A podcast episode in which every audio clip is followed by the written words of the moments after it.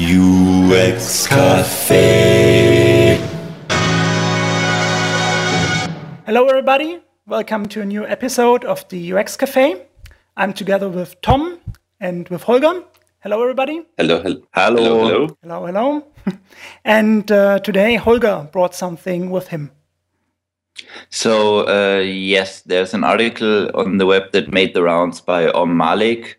It's called the of course principle of design. So this is uh, this made the rounds in in the UX circles. Like people are trying to wow their customers with with their products, and making someone go wow uh, on a product can have several different meanings and very different uh, definitions. Mm. And actually, we we use uh, some sort of definition of making our customers go wow at work where I where I work. Mm. So yes. um, this made the rounds as being don't wow your customers, just have them go. Of course, this is what it's like. Like uh, for example.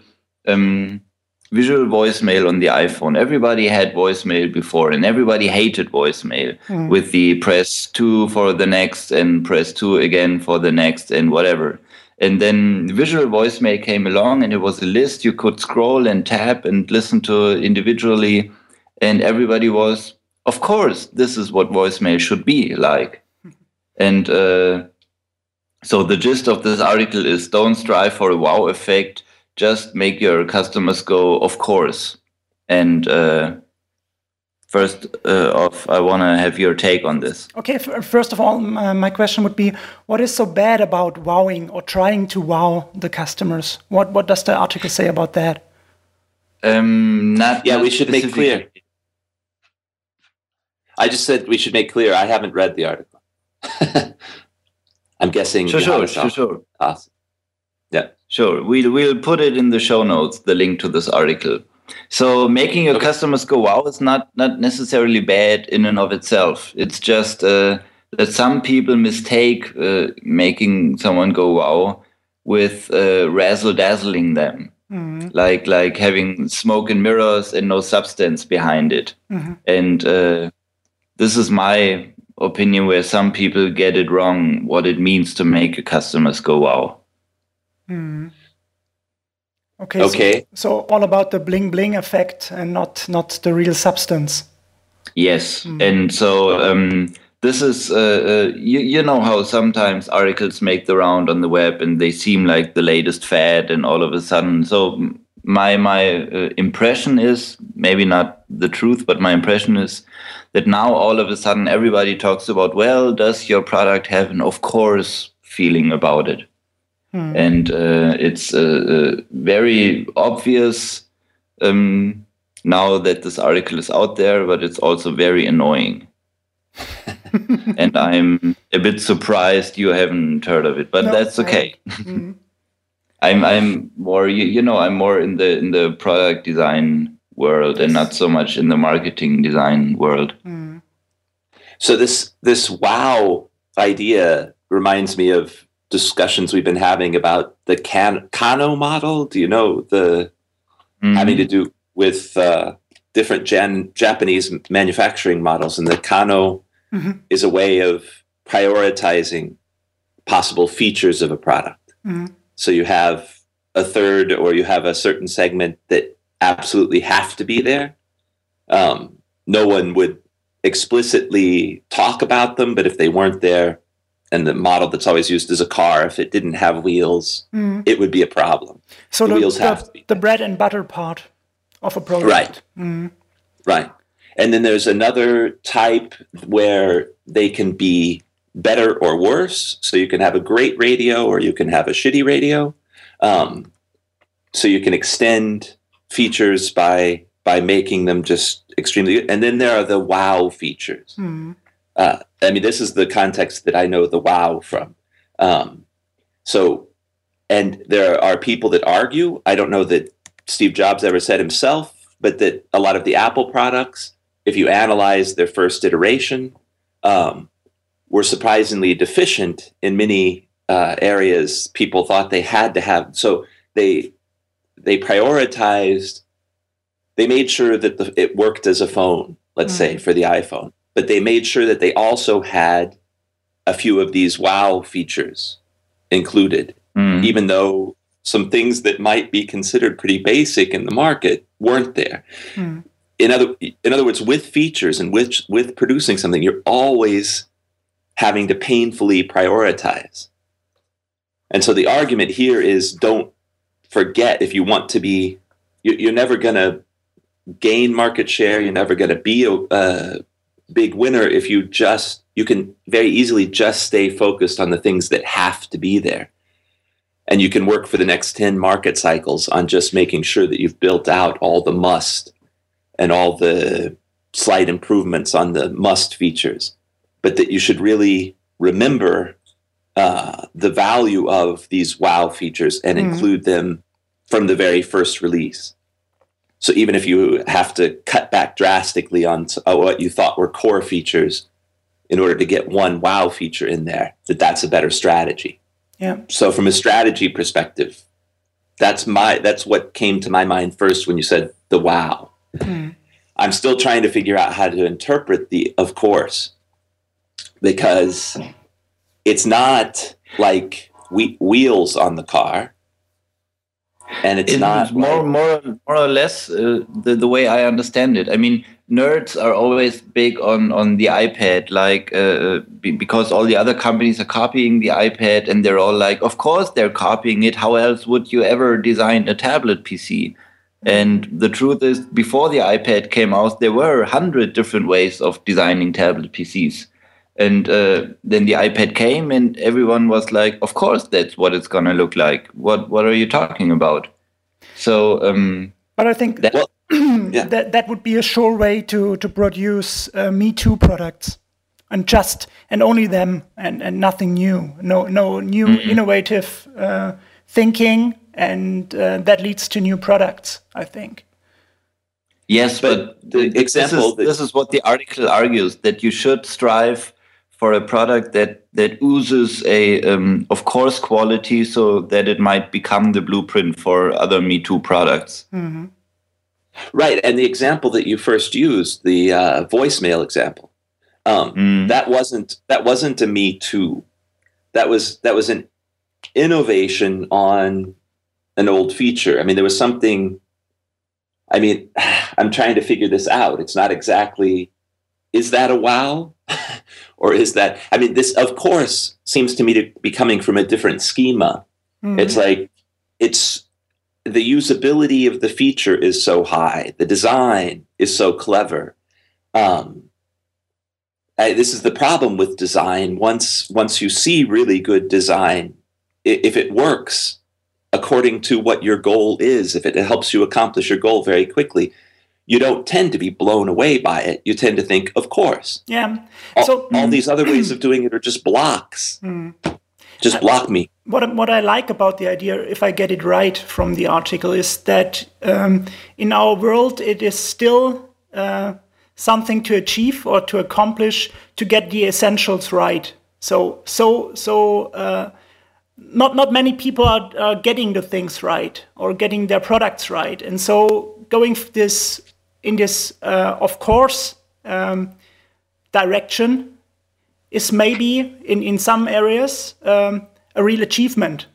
if you can really cover what is essential in, for a product or for the use of a product, you get it right and you do the best you can. Um, but I think that's that's not true for, for each and every segment we are working in, because um, we also have to think about the, the crowdiness in, in some of the product segments where you have very good The what? products. Yeah, so the what i'm sorry so the density, the density of good products, you know. okay Uh, okay So there are so many good products. You have to stand out. You have to differentiate. And in essence, I think that's what marketing is for. And to go, do good marketing, you have to you have to have a good product substance, but you also have this so-called wow moments or wow features. I think.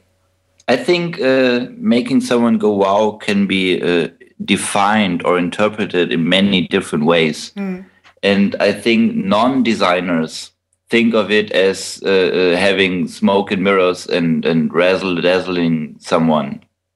And this has to stop. Just like uh, non-designers think design is uh, coming at the last minute of a product with with a can of paint and just painting it in a different color. This is designing a product. This is uh, of course not true, and we all know this, but not everybody knows this. So um, uh, pitting uh, or pitching wow against, of course, is the wrong thing in my mm. opinion. But isn't, isn't it the case that um, that people, non-designers, you call them, uh, are always thought of marketing in this way that it's smoke and mirrors because uh, sure. yeah i think that that's why for example mad men is so so popular the series yes. yeah. Uh, that's what people like um, it's it's the part of marketing that people like that you can sell shit if you will. Yes but having something uh, that's so obvious so obviously good or, or it, it fits your lifestyle so obviously. Like like for example uh, the iphone or whatever fancy new gadget we all have mm. um, is really hard work. And people don't don't think about this as being design. Yeah. having something that just works people take it for granted. Well of course it's like this and uh, they think of design as uh, being the, the smoke and mirrors or the, the icing on the cake or whatever the you flash, want to call it. as it were. Yeah, exactly.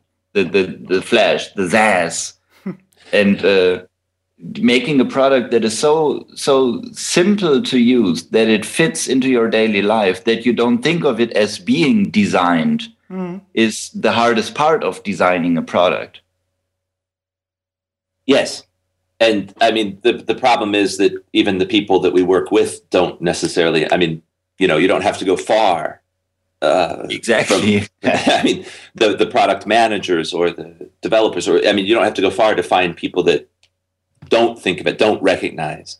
Um, I, I had a manager come to me and say, you know, we want this to be super simple.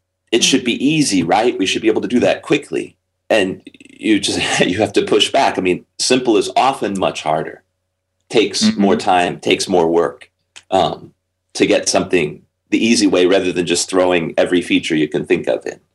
Uh, I mean, so this is a problem very close. It's not just from the outside. It's not just the con- what the consumer understands mm-hmm. um, or thinks of. It's it's anyone that's not doing the design work, and maybe even you know designers themselves uh, who haven't thought about it this way or who haven't run into it this way.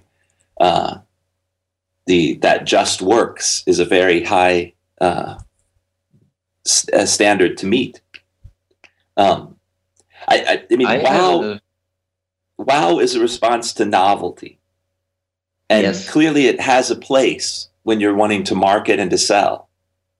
The the less obvious and less the, the, the idea that you're using it's it's like in a more material world, not a digital world, that you're using the best materials, for example, would be an example of, or that something like you say is works, just works. They are far less, far harder to talk about, far harder to display, um, but they certainly have an impact on product success. Mm. But it seems to me that both have a role. Funny you mentioned your funny you mention your colleague, uh, uh, Tom, because I have a colleague at work. We we made a workshop uh, uh, some time ago for a new product, an envisioning workshop where we think about what should it be, and we already had some prelim preliminary work on the product done.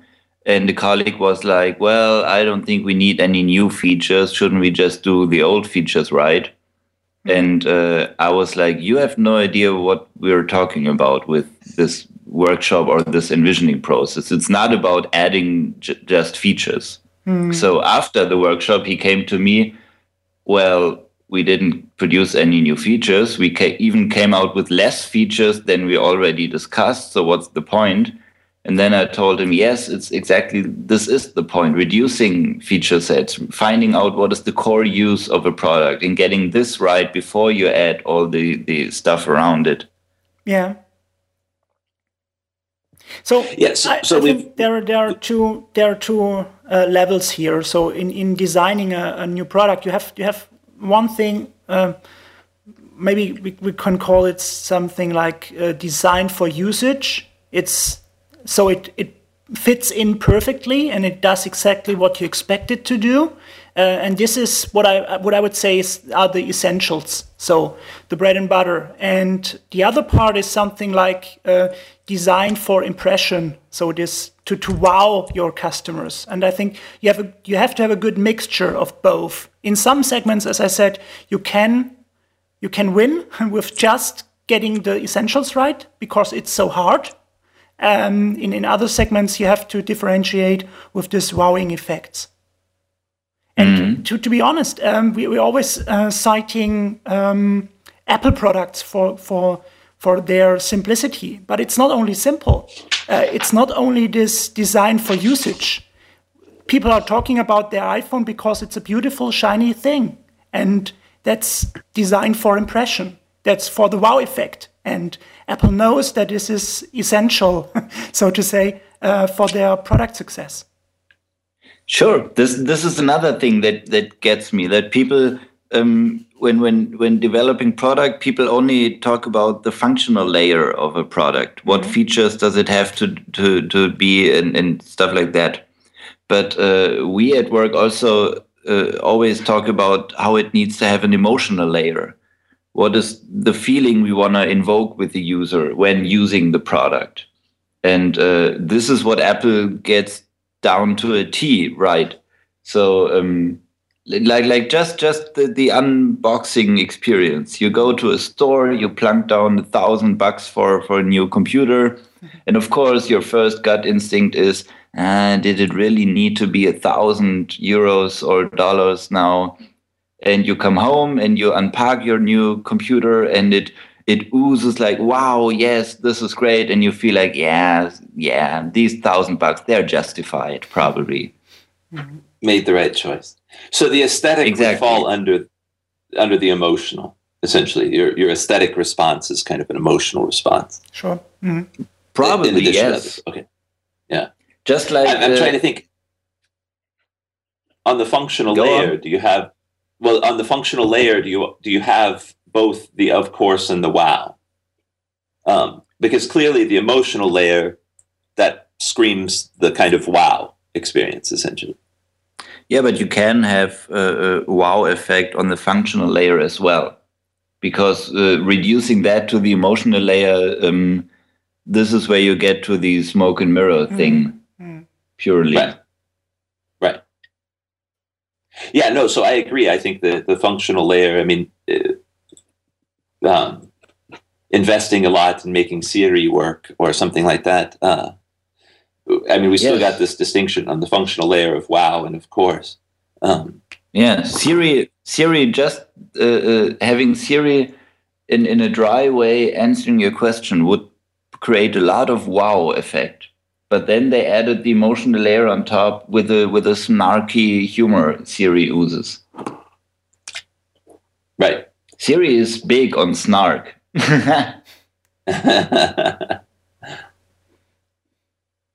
yeah. So back to our original question, though, of the, of the how, how, to conceive of. I mean, what, I think what we're saying is there really isn't a tension between the wow and the of course. The wow can be misunderstood. Exactly. Um, but the but I, I going back to this, what I was talking about, this Kano model, which I'm absolutely no expert in. I've seen it discussed. I've read the Wikipedia article on it, not much more. Um, but I think some schema. You do know that this, this makes you an expert in anything. yeah, I, I, I, realize that. That's why I wanted to make the disclaimer, um, just to show that I'm even more of an expert. Um, but that, that I even recognize that the basis of my expertise is thin the the uh, but so what the one thing that it seems to capture or do well is say there are these different dimensions to the product and it's not an either or choice um, and and i mean i think what the thing that really pushes you to only focus on the most core features whatever the most basic stuff is the time pressure that's inherent in every project mm-hmm. the the kind of un, accounted for delays and problems at the end of a project, etc. Uh, so some schema that says there are these multiple layers to be focused on, and you can prioritize even on the emotional layer or on the wow layer, or you should draw from all of these areas and not always constantly sacrifice one to the to the, the lowest common denominator or something like that. Mm. I think is good, and that's what I see in the Kano model. But um, so I, I, think the original premise of wow or of course is probably a, a false uh, dilemma or a false. It's it's not an either or situation. That would be my yeah, my rather me, wordy comment. For me, it it, it looks kind of um, the yeah like like someone tried to to simplify the design process or the the aspects of design and say to say we have to just focus on this and that to to get it right and uh, as our discussion showed there are so many important aspects and you cannot say maybe you can say something like the the essentials of usage of a product or application whatever. Um, these are the most important things but uh, the other ones are important too. So you cannot forget about them. You shouldn't forget about them. Right. And i mean and what, design, what i like about this yeah. is uh, the the way johannes phrased it i my, my impression is, uh, as with any field, people are striving for the one grand unified theory mm. of design. So um, everybody has his or her own take on this, of course. Yeah, the framework. And, uh, yeah. exactly, exactly. So um, maybe this is one uh, uh, go at creating a unified theory as having design as being an of course thing. Mm. Right and and maybe it. I mean, it's it's interesting that this article has gotten a lot of play. Um, I'll be curious to see if anybody pushes back at us. Uh, you know, uh, either articles or books where they feel like this has all been hashed out. Yep. Um, I mean, because I'm sure we tend to be somewhat we're newcomers uh, to design in many ways mm-hmm. in computer uh, work, um, and it's it's been being kicked back and forth. I'm sure in design disciplines since the beginning of the last century, at least. Yeah, you're um, right. It's an old discussion. Yeah, and right. new clothes for an old discussion. so I heard so I, someone. I'm very interested in hearing. Yeah. No, go, go ahead, Holger. I I heard. I just someone, wanted to uh, say we're gonna have to figure this out. I, I, I paused two beats to see if you were coming in, and then I jumped in again. So let me finish the sentence um, I just be I'm curious. I'll be curious in follow up to this conversation to see if we can find some good descriptions that we feel like apply to from architecture or from other graphic product design mm-hmm. fields that have already developed some schemas that we can apply. Okay, that was it. That was my sentence. Yeah, I I, I heard someone uh, give a talk on design or or the the talk the talk he gave uh, touched the topic of design, mm-hmm. and uh, he was a user experience designer, but came from another background. Was my impression. So um, the the quote he started with was from Charles Eames. Maybe you know this. Design is a plan for arranging elements in such a way as best to accomplish a particular purpose. Mm-hmm. Design is a plan for arranging elements in such a way as best to accomplish a particular purpose. So, okay. um, my first gut reaction was, yeah, if I was designing uh, chairs or if I was designing interior spaces, I would say this. Mm. If I'm designing uh, digital products, maybe I would put my definition of design a little bit differently. Mm. And then I thought, well, uh, of course, people are different design fields have different definitions of what design means for them. Yeah, and they have different needs. Yeah. Exactly. Mm. So maybe there is not one grand unified theory for design. Mm. yeah, I think that that's a good end to our discussion. um, yeah, as as Damn, Tom said, we would be we would be very happy if uh, some of our listeners uh, for our audience have ideas about that as well and maybe can correct us on something we said or uh, give us a hint on what the right direction is. Maybe there is something like a, a general um, a general theme or general way to do Framework. design, a framework. Yes, thank you, Holger. And yeah, I think that's it for today. Thank you very much for listening, for tuning in, and uh, goodbye. Good Goodbye.